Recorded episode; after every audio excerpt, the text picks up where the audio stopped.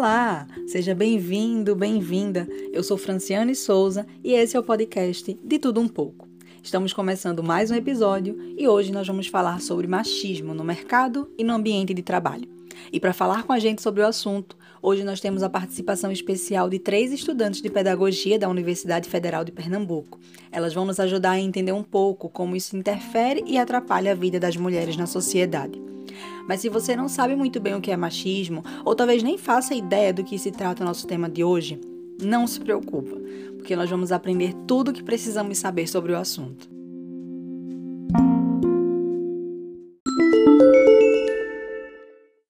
O machismo é uma ideia que privilegia o homem em detrimento da mulher, limitando-a a um ser naturalmente inferior que deve estar sempre às margens da soberania masculina é também uma questão cultural expressa por meio de ideias e atitudes de pessoas contrárias à igualdade de direitos entre homens e mulheres.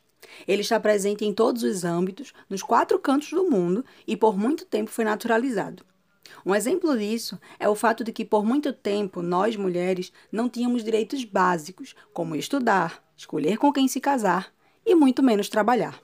E por falar em trabalhar, foi só a partir da Revolução Industrial e das guerras mundiais, quando algumas mulheres precisaram assumir os negócios da família devido à ausência dos maridos durante a guerra e a morte ou invalidez de muitos deles após as guerras, que as mulheres começaram a adentrar os ambientes de trabalho. Mas isso aconteceu com péssimas condições e remuneração inferior à dos homens. Isso foi, digamos que, o pontapé inicial mas com o passar do tempo e a expansão do movimento feminista pelo mundo, mais avanços foram surgindo.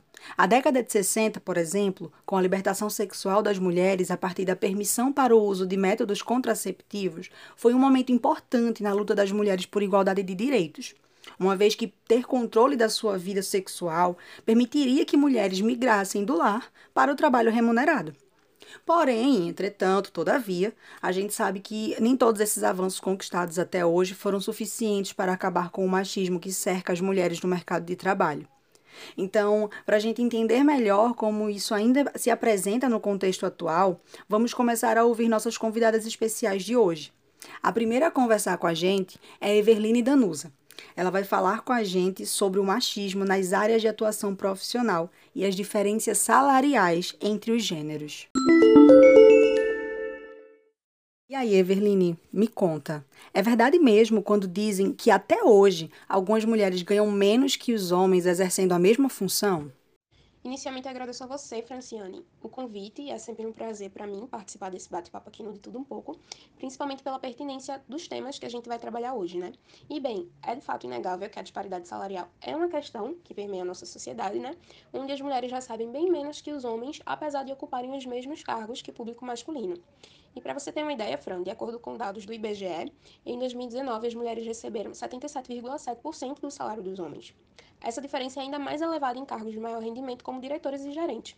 Nesse grupo, por exemplo, as mulheres ganharam apenas 61,9% do rendimento dos homens.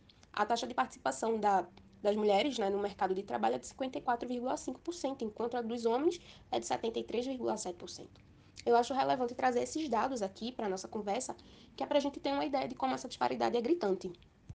No que se refere ao contexto educacional, apesar da diferença, mais mulheres tinham diploma de graduação. Essa mesma pesquisa do IBGE identificou que na faixa etária entre 25 e 34 anos, 25,1% das mulheres concluíram o nível superior, contra 18,3% dos homens. Contudo, nas instituições de graduação, por exemplo, menos da metade do corpo discente é representado por mulheres. E ainda nesse contexto educacional, na graduação, por exemplo, elas são minoria nos cursos de ciências exatas e produção, na engenharia, as mulheres correspondem a um público de 21,6% de alunos matriculados, enquanto nas áreas de cuidados ou de licenciaturas como a pedagogia, elas correspondem à maioria dos alunos matriculados.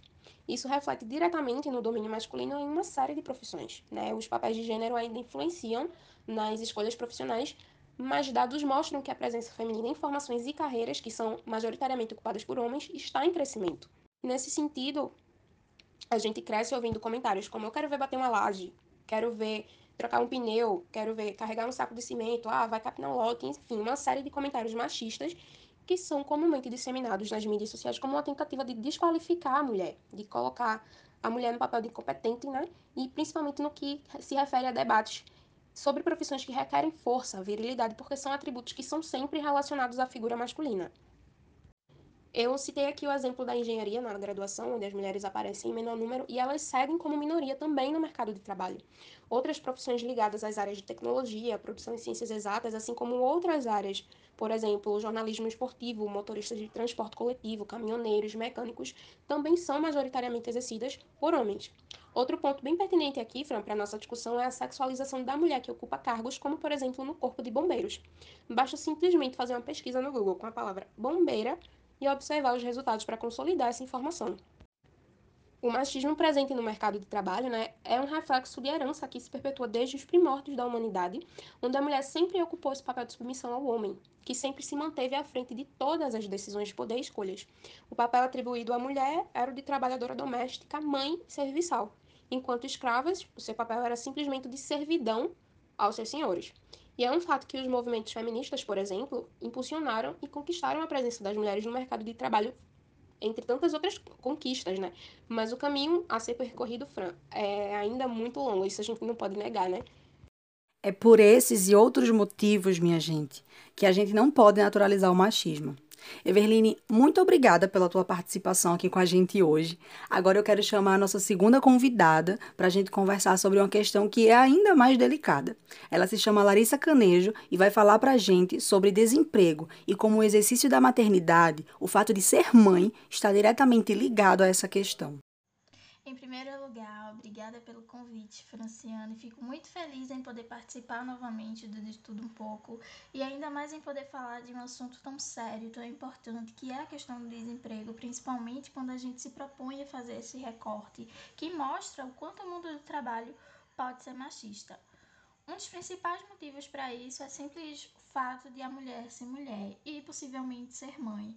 E aí a gente tem alguns dados importantes relacionados a isso, né? Considerando uma porcentagem de quase 61% de mulheres que estão empregadas, apenas 45% aproximadamente continuam em seus empregos após serem mães. E metade dessa porcentagem é demitida em até dois anos após a licença maternidade. Outro dado que mostra muito bem essa realidade é o fato que apenas 27% das empresas têm como maioria de seus funcionários mulheres. E isso diz muito sobre a realidade do desemprego, né? Porque mais da metade da população é de mulheres. E aí a gente já vê uma conta que não bate. Além do fator desemprego por ser mãe, dados de 2019 mostram ainda um desemprego fruto da submissão das mulheres aos seus maridos. Isso ainda é uma situação real, ainda existem mulheres que ficam em casa no papel de subserviência, né, e ensinando as filhas a fazerem o mesmo. Nós sabemos que os movimentos sociais vêm mudando essa percepção, mas infelizmente ainda existem mulheres que estão presas a essa lógica machista. Considerando ainda a questão da maternidade, uma coisa que é curiosa é que o machismo já começa na licença maternidade, né? Mães têm direito a 120 dias, enquanto o homem tem 5. E aí as empresas dão preferência aos homens. É aquele pensamento de por que contratar uma mulher que pode engravidar e ficar meses sem trabalhar? Outra coisa que pode acarretar no desemprego e fruto do machismo exacerbado da nossa sociedade é a não valorização e a dúvida da capacidade das mulheres como profissional. Né? O machismo vê a mulher como frágil, incapaz de liderar, que passa uma imagem de boazinha demais. Isso nos diz muito sobre por que se tem tão poucas mulheres nos cargos de liderança, de chefias e afins. É um problema estrutural e comportamental para com as mulheres que está lentos passos evoluindo, mas ainda precisa de muito incentivo e de uma mudança real no que os patrões consideram mais importante, sabe? Infelizmente, a mão de obra da mulher é a mais barata e não empregá-la para muitos é tido como mais vantajoso. E, consequentemente, a questão da maternidade vem a dificuldade em se arrumar emprego quando se tem filhos, principalmente filhos menores, né, que se demanda mais atenção, um acompanhamento mais próximo nas atividades e no dia a dia de modo geral. Grande parte das mulheres não tem uma rede de apoio para cuidar dos filhos enquanto vai procurar emprego.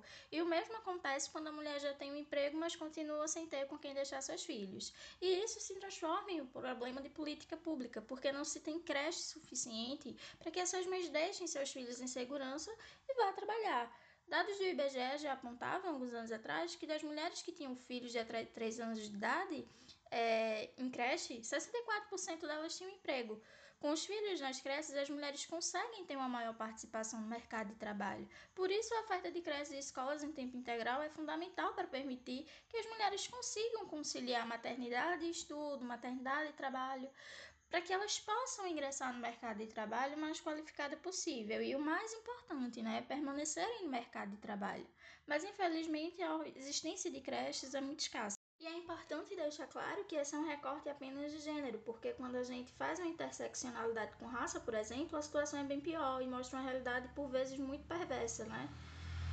Mas aí já fica de ideia para outro episódio do podcast. Eu falei para vocês que a questão era complicada, né? Larissa, muito obrigada pela tua contribuição com essas informações tão importantes e necessárias. Infelizmente, a gente sabe, né? Essa é a realidade de muitas mulheres ao redor do mundo. É preciso escolher ou o trabalho remunerado ou a maternidade. Então, eu quero já chamar aqui a nossa última convidada de hoje, Isabelle Andrade, que vai falar com a gente sobre assédio no mercado de trabalho. Então, sobre essa questão do assédio no ambiente de trabalho, é, uma pesquisa foi feita pelo Instituto Patrícia Galvão e o Locomotiva também, com homens e mulheres. E ela revela que 76% das trabalhadoras sofreram algum tipo de violência ou assédio no emprego. E entre os homens, a gente percebe que essa, essa diferença ela é gritante, porque das mulheres, 76% elas sofreram um abuso, e dos homens, apenas 15% sofreram um abuso, algum assédio no trabalho. Isso revela que as pessoas, assim, de fato, elas reconhecem que as mulheres, elas sofrem violência, né? As próprias mulheres, elas relatam os diversos episódios, assim, de crueldade, é, de violência, de assédio, que sofreram no ambiente de trabalho. Então, a gente percebe que é uma desigualdade, um tratamento injusto, cruel para as mulheres trabalhadoras e isso sim vai, vai ter, né, de um, de, um, de um trabalho excessivamente supervisionado. Sempre começa com a questão de do que você faz não é suficiente, tem aquela cobrança, aquela pressão psicológica, né, aquela, aquela pessoa que está lhe perseguindo, né, que não devia estar tá fazendo aquilo, que você não merece estar tá passando por aquilo, mas sempre tem aquela pessoa que está no seu pé, né, por uma questão que não tem lógica, né, isso a partir daí já começa com os elogios, né, até é, logo após gritos, xingamentos, né, falta de, de, de moralidade mesmo com a pessoa. E isso acontece, né? Muitos casos de violências, inclusive físicas, acontecem estupros a partir de violências que a gente, que muitas mulheres não, não se ligam no começo, né? Que não, não se importam em denunciar, acham que aquilo, ah, foi só uma brincadeira, é só um elogio, né? Ou ele estava num dia cansativo, estressado, acabou descontando em mim. E as mulheres, elas, elas têm que ficar atentas, né? Que isso sim é assédio moral, é uma pressão psicológica, é uma violência emocional e deve sim denunciar. E um dado importante, né, é que com essa pandemia agravou essa questão da desigualdade de gênero e a sobrecarga, obviamente, multiplicou para a mulher, principalmente com essa questão do home office. É, as mulheres ficaram sobrecarregadas por terem que lidar com essa questão do lar, com essa questão do trabalho, e essa pressão da, da sua casa, né, justamente com a pressão do trabalho, faz ela entender que talvez essa seja uma questão momentânea, né? Ela acaba confundindo o assédio com a questão momentânea. Ah, todo mundo tá estressado, todo mundo tá, tá em, em, momentos difíceis, mas o profissional ele tem que se atentar a isso, né? A mulher ela tem que estar tá atenta a isso e saber, sim, denunciar. Muitas mulheres elas demoram, né, a, a, a se, se ligar que está sendo assediada, né? Acaba levando na brincadeira, né? Aquela, aquela piadinha que não tem nada de piada, que vai lhe constranger, que vai lhe ofender, que vai lhe deixar retraída. E é importante se atentar a isso. E uma coisa que eu não sabia, né, que em alguns casos, em algumas cidades, você pode denunciar, né, levar o caso ao Ministério Público do Trabalho, por ser, assim, questão, um caso do ambiente de trabalho mesmo, é, levar essas denúncias de forma virtual. E também é possível encontrar ajuda nos sindicatos, em algumas cidades, né, é, como no Centro de Assistência Social, você pode encontrar apoio, né, para essa questão da denúncia e a fundo. E mesmo que não esteja, é importante a mulher ela estar tá ciente de que é, é necessário haver a denúncia, ela não se acomodar aquilo, porque a gente sabe que, por, por mínima que seja, né, a mulher pode achar que é ah, uma besteira. É, isso pode se agravar, né? Isso já está lhe deixando mal. Algumas pessoas não podem perceber, mas você sabe que está deixando mal. E você tem que estar tá atenta, porque isso vai piorar, né? Ninguém ofende o outro para ficar só naquilo. E é importante também saber que você não está sozinha, né? A mulher ela tem que denunciar mesmo, tem que procurar o respeito, né? Porque merece respeito. Ela tá ali para ser uma profissional, para fazer o que ela quer e não para ser desrespeitada. Então é isso, pessoal. Estamos chegando ao fim de mais um episódio e eu quero agradecer também a Isabelle pela participação aqui com a gente hoje. E a gente pode perceber, né, a partir das falas das nossas convidadas, que apesar dos avanços conquistados ao longo do tempo, o mercado de trabalho ainda é regado a machismo e não é nem um pouco inclusivo quando se trata da presença feminina. A gente tem que escolher entre trabalho e maternidade, e quando escolhe trabalho, recebe salário menor, não tem chance de ascensão e ainda sofre assédio. Enfim, o machismo é uma questão cultural, mas a gente não pode seguir aceitando que mulheres vivam essa situação. A luta contra o machismo é uma luta por respeito e igualdade de direitos, e deve ser uma luta de todos nós. Esse foi o podcast de Tudo Um Pouco. Eu espero que você tenha gostado e te espero no próximo episódio. Tchau, tchau!